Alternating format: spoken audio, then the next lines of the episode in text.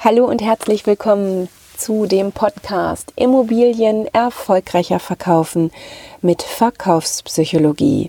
Ich bin Bettina Schröder, Verkaufspsychologin aus Hamburg und freue mich sehr, dass du auch heute wieder eingeschaltet hast zu dieser neuen Folge.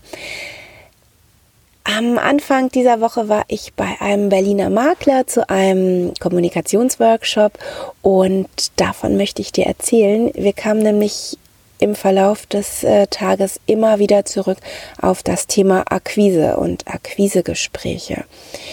Der Makler erzählte mir, dass es für ihn aktuell immer schwieriger wird, an neue Objekte heranzukommen, neue Objekte zu akquirieren und das auch ja auch unabhängig davon, ähm, ob es sich um Wohnungen oder Häuser handelt.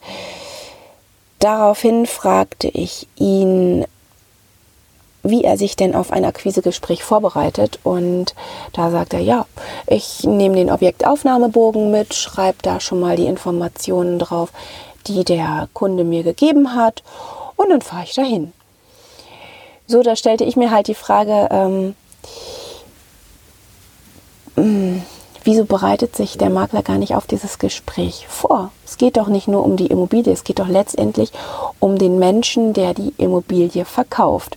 Und den muss ich ja überzeugen. Also liegt der Fokus auf dem Menschen und nicht auf der Immobilie. Da gibt es ja verschiedene ähm, Möglichkeiten, sich über jemanden zu informieren.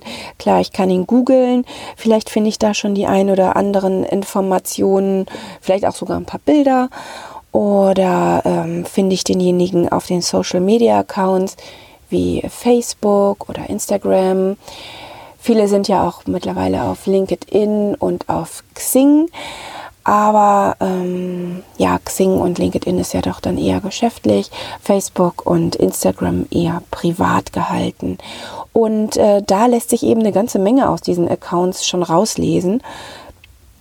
Ich kann mich da äh, umschauen und erkennen, welche Hobbys derjenige hat, was ihn interessiert, was er postet, ob er zu den Posts noch etwas schreibt. Wenn er das tut, ist das auch wirklich ganz spannend. Da kann ich nämlich gleich tiefer einsteigen äh, mit der Wortwahl, welche Wörter benutzt der, der ähm, Kunde letztendlich. Und ähm, ich kann auch schon sehen, wie der Kunde tickt.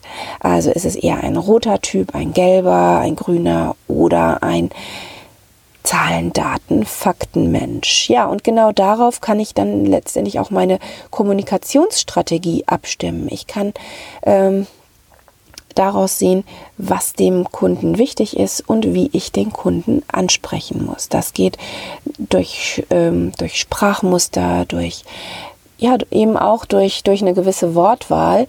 Ich spreche halt einen roten Menschentypen völlig anders an als jemanden, der grün tickt. Hast du dir da auch schon mal Gedanken drüber gemacht oder sprichst du immer gleich mit den mit deinen äh, neuen oder potenziellen neuen Kunden? Das kannst du mir ja gerne mal schreiben. Über ein Feedback würde ich mich total freuen. Ähm, und tiefer gehen können wir dann natürlich auch mal in einem 1 zu 1 Gespräch, wo wir diese Kommunikationsstrategien mal miteinander besprechen. Also ich freue mich, wenn ich dir mit dieser Folge einen kleinen Impuls für deine nächsten Akquisegespräche geben konnte und wünsche dir jetzt erstmal eine ganz großartige Woche.